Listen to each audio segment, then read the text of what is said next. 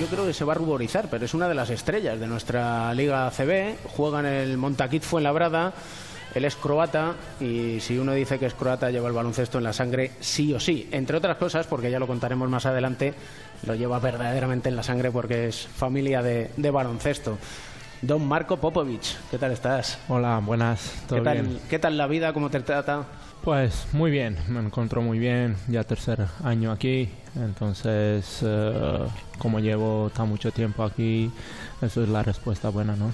Muchas veces hablamos de identificación en, en cuatro cuartos en el programa y no solo por los jugadores españoles, sino también por los jugadores que os mantenéis mucho tiempo en la liga y sobre todo que os mantenéis en un equipo. Y ese es tu caso. Sí, yo no quería mucho antes de firmar aquí, eh, firmó un poco, poco tarde, eh, justo de empezar eh, la liga, porque fue el nacimiento de, esperaba el nacimiento de mi hija y pues eh, primera llamada de un club que fue de Fuenlabrada y acabó aquí. Acabó de firmar por un año y luego renovado en febrero por dos años más. Entonces este es mi último año, mi tercer año aquí y muy contento. Había una canción española que, que decía ¿Qué hace una chica como tú en un sitio como este? Y cuando firmaste con el Fuenlabrada, a buen seguro que había mucha gente que se preguntaba ¿Qué hace un chico como tú en un club como este? Pues de- después de jugar muchos años ahí en Rusia, en eh, Turquía, Lituania, en los equipos de Euroliga, y quería algo más tranquilo porque el cuerpo no aguantaba más de jugar dos o tres partidos por la semana y bueno, también eh, necesitaba un poco más de eh, calidad de vida que te ofrece aquí en España más que en Rusia o Lituania. Y bueno, eh, fue una decisión fácil para mí porque la familia estuve muy contento y ahora me cuesta un poco porque estamos separados porque mi familia está en Croacia, eh, mi hijo empezó con el cole ahí y bueno, pero como las cosas van bien en la pista, eh, duele menos. Eres muy familiar, ¿no? Sí, muy, muy familiar. ¿Se hace difícil? Sí, se hace difícil, eh, pero como he dicho, la, las cosas van bien en la pista y esto siempre ayuda. Calidad de vida, decías. Calidad de vida, se vive bien, se come bien, hay muchas cosas que hacer, sobre todo aquí en Madrid.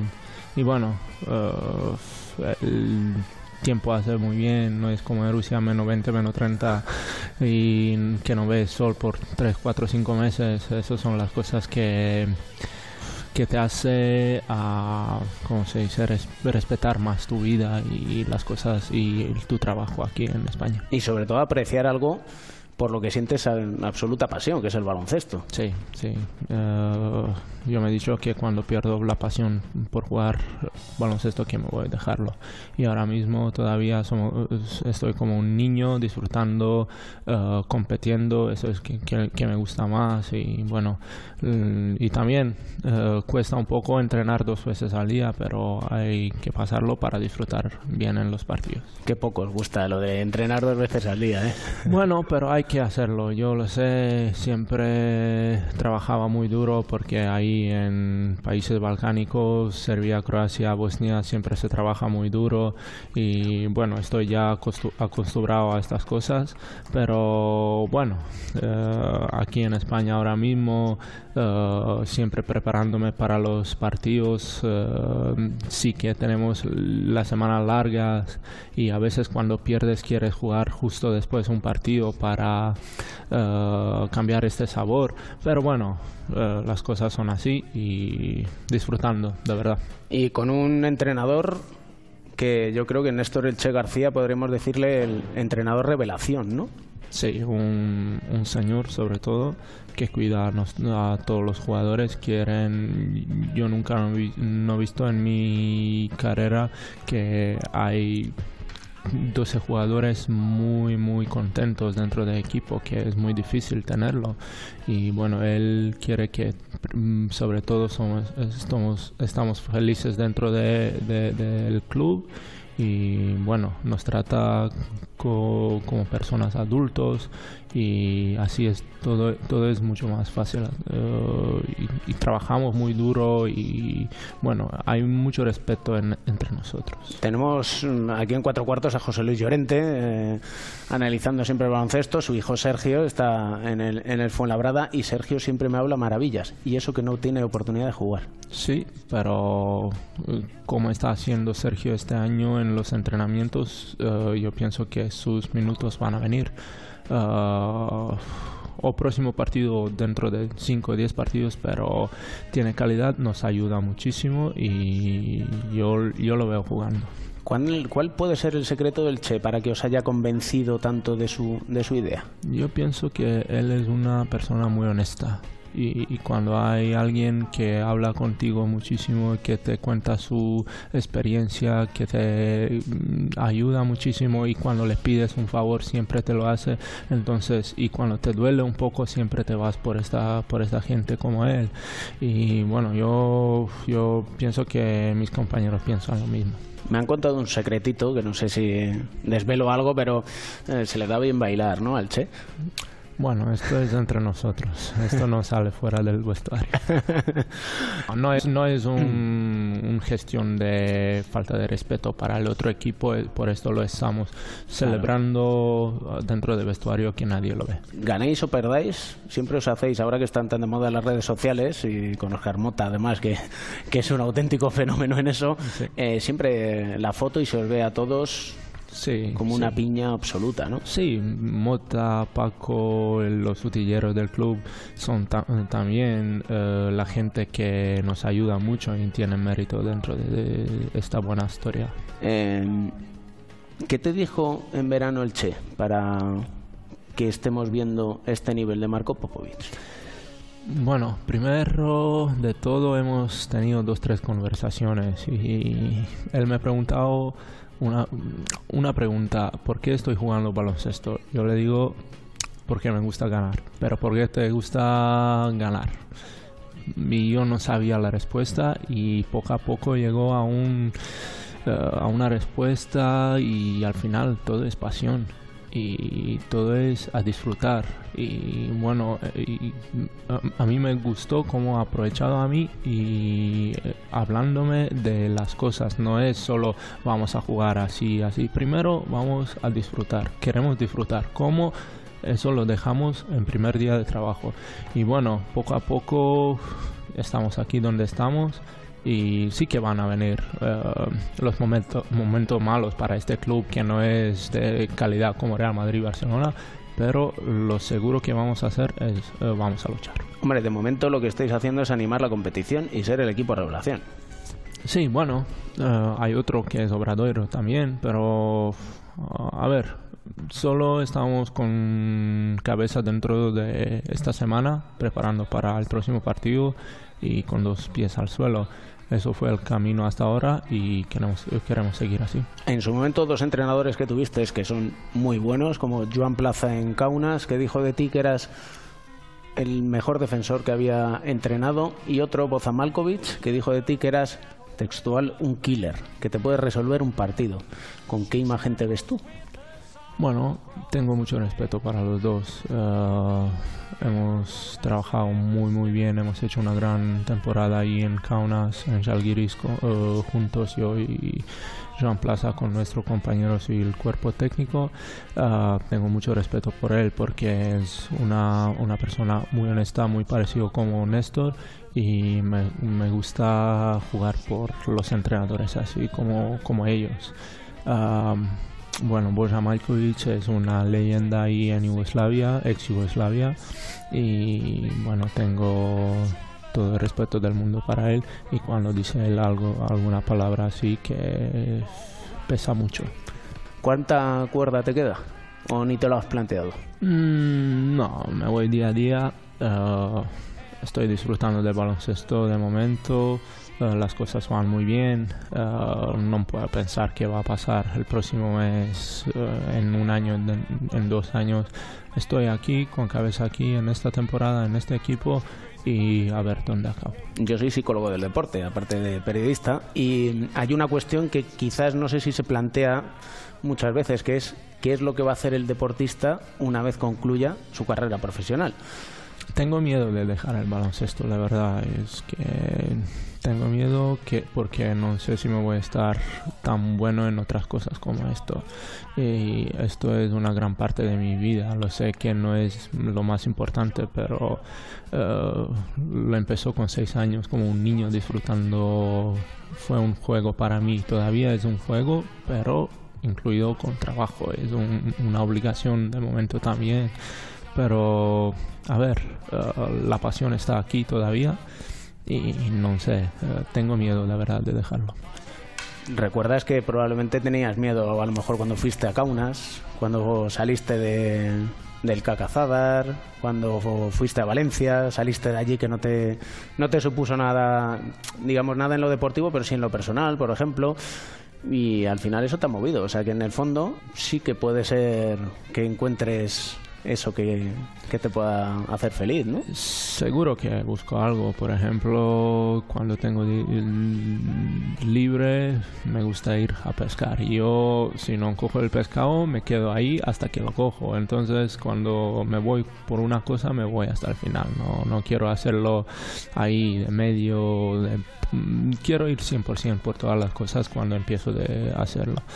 Y bueno, es así con baloncesto, pero baloncesto dura ya, ¿cuánto? 29 años. Y bueno, eh, no sé, la verdad, va a ser una decisión muy difícil para mí qué hacer, pero me gustaría quedarse en baloncesto. Ligado al baloncesto. No te ves. Normal, porque se nos acaba este primer cuarto.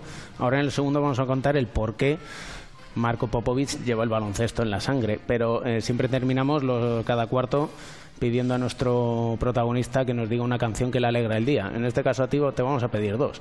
La primera, ¿por dónde, por dónde va a ir?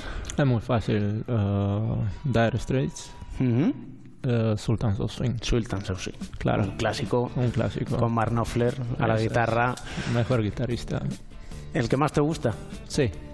el Eric Clapton bueno, hay muchos Slash, hay muchos de ellos. Hombre, John Frusciante también. Bueno, John Frusciante también. también. O sea que lo tuyo es el rock. Sí. O sea Sin duda. Este acorde nos lo sabemos todo de memoria. Ahora seguimos.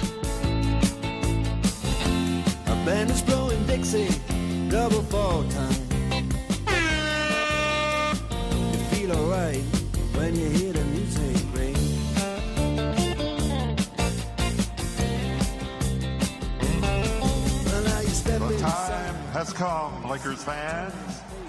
Number 8 and number 24 will hang forever as we honor one of our Lakers greats, Kobe Bryant.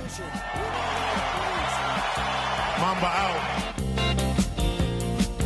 But the horns, they blowing that sound.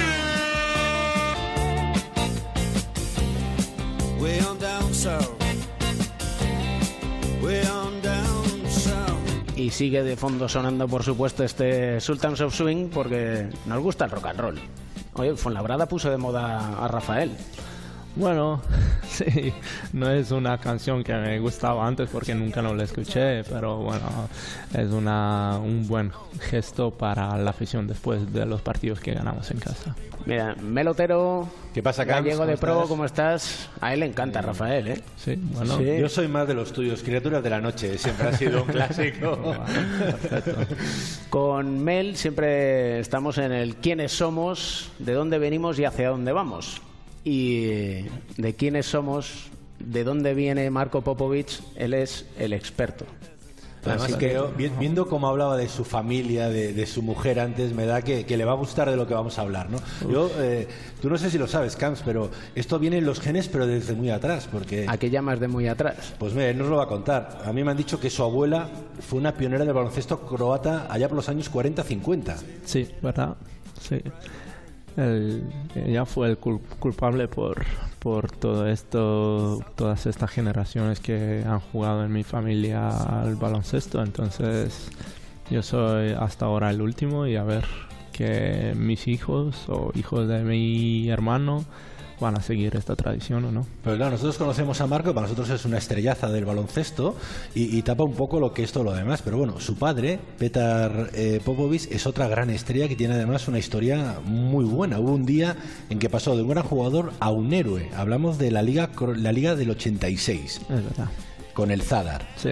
Yo creo que tú tenías cuatro años, he leído. Sí. Estabas en la grada viendo ese partido. No. ¿No? No, no. Eso, no, eso me lo han contado mal. Tenía, entonces. tenía fiebre en la casa junto con mis hermanos y no podría ver el partido. Y la verdad yo no me recuerdo tan bien de este partido. ese partido. No. Eso es una. En la final jugaban contra la Cibona de Petrovic. Sí. Venía de ganar dos Copas de Europa. Además había un pique porque en las jornadas anteriores eh, Petrovic había batido el récord de anotación jugando contra Olimpija que jugaba contra con Juniors y había anotado 112 puntos. Sí. Y me cuentan que en el Zadar deciden batir ese récord de Petrovic. Verdad. Es más, lo primero se lo ofrecen a tu padre. Es verdad, pero él no la aceptaba, no quería batir un récord contra un equipo mm, malo de momento. Fue Apoel, pienso, de Chipre. Y bueno, lo han elegido a Mladen Babic, que es otro jugador eh, de talento de momento ahí en Sadar. Y él anotó 144 puntos en un partido, que es el, el récord hasta ahora. Entonces, con todos estos condicionantes, llegamos al partido, empieza el partido, el señor Petar Popovic en la primera parte no anota ningún punto. Nada. La historia va así. Empiezas, eh, él empezó en quinteto, no mete nada y lo saca fuera después de 7-8 minutos entrenador y lo pone de- en cuarto minuto de segunda mitad y antes de entrar dentro le pregunta qué has ganado en tu vida. Él dice nada. ¿Y qué vas a contar a tus niños? Y él entra y hasta el final, con dos prórrogas, ¿verdad? Mete 36 puntos. Y mete la canasta decisiva, además. Sí, sí, verdad. Y la- ganan, ganan a Sibona eh, en partido decisivo y Sibona no ha, no ha perdido en casa más de 1100 y pico días. Aquel año habían hecho 21 victorias, una derrota. Sí. Al final el partido lo ganan 111 a 110 con una canasta de padre. Sí, sí. ¿Qué- ¿Cómo recuerdas a que tú estabas en casa con fiebre, nos has contado? ¿Cómo recuerdas la llegada de tu padre a casa aquel día? Sí, la sí, verdad acuerdas. me recuerdo muy muy poco, pero las historias que van son las leyendas ya ahí en Sadar que se paró, todo el mundo se paró de trabajar tres, cuatro días ahí celebrando todo y como nosotros hemos tenido un bar ahí, mi padre tenía un bar. Time Out se llama. Sí, Time Out se llamaba y entraba dentro y le he dicho que se bebe todo sin pagar hasta el final que queda dentro y se quedado mm, sin, sin, sin bebida dentro de mediodía, algo así. bueno, fue tan fácil y ne- necesitaban traer más y más y bueno, fue así tres, cuatro días. Y esto que podía ser el comienzo de una gran enemistad, fue el comienzo de una gran amistad eh, con Petrovic, ¿no? Me cuentan que con 10 años fuiste un día a ver a tu padre y metiste un triple de, de no sé dónde. Sí, eso fue eh, en Porech. Eh, la selección croata se preparaba para Juegos Olímpicos y también Sadar. Y yo estuve con mi padre ahí y miraba los entrenamientos de Sadar de la selección. Y justo entre los eh, entrenamientos de ellos, tiraba desde media media cancha y lo, met- lo metí. Y Dražen venía a mí y me preguntaba cuántos años tienes yo le digo nueve me dice pero cómo puedes tirar desde media cancha yo le digo bueno estoy tirando todos los días y bueno y hay otra historia que es eh, muy buena. Es mi primera salida en, en los eh, periódicos En el Hotel Diamond, viste el partido, creo, ¿no? Sí, hemos visto, me llamaba Drazen para ver el partido jun- junto con él, eh, los Chicago Bulls contra el Portland, Portland eh, contra su ex equipo. Y Jordan ha hecho un gesto girando a otro, al- no Algo sé, pasado, algo salando, eh, saltando. Y bueno, yo le he dicho que puede beber un vaso de agua en aire. Y Drazen se ha ido a un periodista a decirlo. Y por la mañana me despierto y me viene Veljko Mršić y me dice. Ah, mira, has empezado muy temprano con las eh, entrevistas. Yo le digo, ¿qué pasa?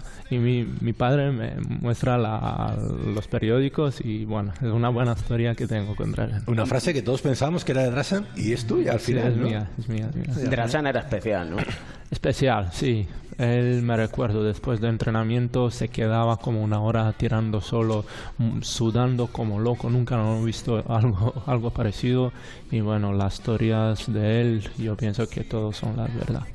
eh, sí, Drasan además era el clásico que si lo tenías en tu equipo lo adorabas, pero como fuera tu rival, Verdad, verdad, todo el mundo lo odiaba jugando contra él porque ya lo sabes que él te mete 30, 40, 50 veces 60 puntos y bueno, ¿cómo querer un, un tío así que te, que te gana siempre?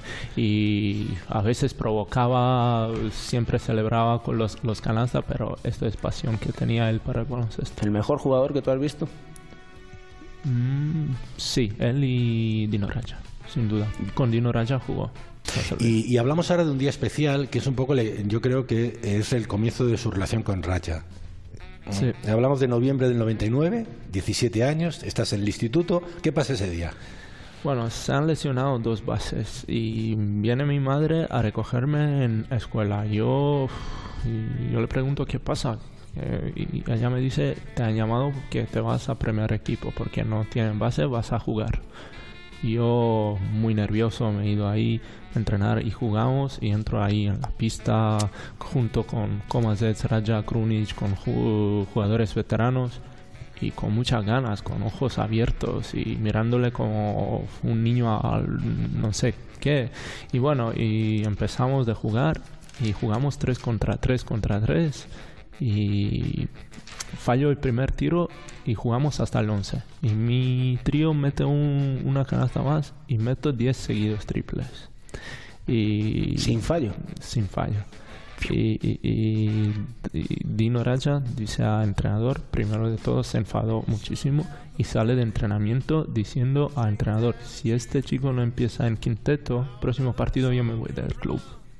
Sí, eso fue su historia, pero también me prometí que si lo gano una vez más en, en pre- en entrenamiento, que puedo publicar en todos los eh, per- periódicos, pero nunca no ha sido. Nunca se ha publicado, ¿no? No, no, no, nunca no lo he ganado. Nunca no lo he ganado. Porque este un tío va, te va a matar, pero no vas a ganar. Sí, ¿no? Sí, él es así. Y bueno, esa es la historia. Y empezó en quinteto, he hecho nueve puntos, tres robos, algunas asistencias y bueno. Y jugamos en tercer, mi tercer partido, jugamos contra Sibona en casa y, uh, fue pabellón lleno, es un derby con Barcelona, Real, Madrid y bueno, y nada, y antes del partido me dice, juega la defensa, no pierdes el balón, no me importa por tus puntos. Meto cinco, cinco puntos, tengo tres robos, uh, jugando muy bien, acabamos el partido, ganamos. Y yo, primero duchando, quiero salir, celebrando con mis amigos y todo. Y él me dice, no, por la mañana a las 8 yo y tú vamos a tirar y entrenar. Bueno, me trae su camiseta de Boston Celtics como regalo y yo le agradezco mucho y, y por todo lo que ha hecho para mí. Y bueno, hasta el día de hoy tenemos una buena, no buena, pero gran relación y él tiene un gran mérito porque estoy jugando baloncesto también. Y, y ya la última, la última, porque ya el tiempo se nos acaba. Hablabas antes de, de que te gustaba mucho pescar, pero eso en verano me dicen que te genera problemas con tu familia. Cuéntanos Sí, con mi mujer, porque salgo por las noches y luego el día siguiente estoy, estoy muy, muy cansado y duermo y ella se enfada porque no estoy con los niños y tengo días libres y bueno, tengo tiempo libre, pero bueno, buscamos un hueco ahí ahora buscamos un compromiso y para disfrutarme también porque me gusta busca- pescar mucho más por la noche que durante el día. Se te ve muy feliz. Sí, estoy muy feliz porque estoy haciendo cosas, eh, tengo un trabajo que me gusta desde principio de mi vida casi. Eh, tengo una familia, mis padres, mis hermanos, todos están bien de salud. Eso es la primera cosa que puedes pedir en tu vida. Igualmente con mis niños, que es lo más importante, y mi mujer. Eh, estamos todos juntos en todo esto, ellos me apoyan mucho y solo única cosa que me faltan son ellos aquí en España. Pero bueno, hay que vivir todo en la vida y hay que aprovechar todo el momento de tu vida. Y todo fortalece, y todo ayuda, y todo sirve para mejorar. Para, Así que lo que nos ha servido para mejorar a nosotros en cuatro cuartos es tenerte a ti. Es un lujazo, estaríamos hablando partidos y partidos y partidos. Sí. Eh, miedos no, ¿eh? Inquietudes. ¿Vale? Bueno, bueno. Cambiamos el término, ¿te Vale, parece? mm, parece ¿Eh? bien, sí. Y terminamos, si hemos eh, terminado el primer cuarto con Sultans of Swing de Dire Straits. Te dejamos el mundo del rock a ti. Sí, hay, bueno, tengo, tengo cuatro canciones favoritos, pero te, te cuento las... eh, Di las cuatro porque van a sonar. Sí, Sí. vale. Entonces, Dire Streets Sultans of Swing fue la primera, Eagles de Sí. Hotel California, Perfect. de Oasis Wonderwall y Led Zeppelin Stairway to Heaven. Stairway to Heaven. Sí. Elige cuál quieres tú. A mí Las cuatro igual. van a sonar. Vale. Van a sonar las cuatro, ahora cuál quieres. ¿Un Stairway to Heaven? Vale, pero es la larga. Sí. Bueno, vamos con Eagles. Vamos, con, Eagles. el Hotel California, entonces. Un poco de relax después de la familia. ¿eh? ¿Sabes la historia del Stairway to Heaven, no? ¿De Sí, qué sí, trata? claro. Sí, ¿Eh? sí, sí, sí. sabía yo. Claro. Si es que un auténtico placer, Marco. Igualmente, Muchísimas, muchísimas igualmente. gracias. Cuando se habla de las cosas así que me gustan, siempre es un placer.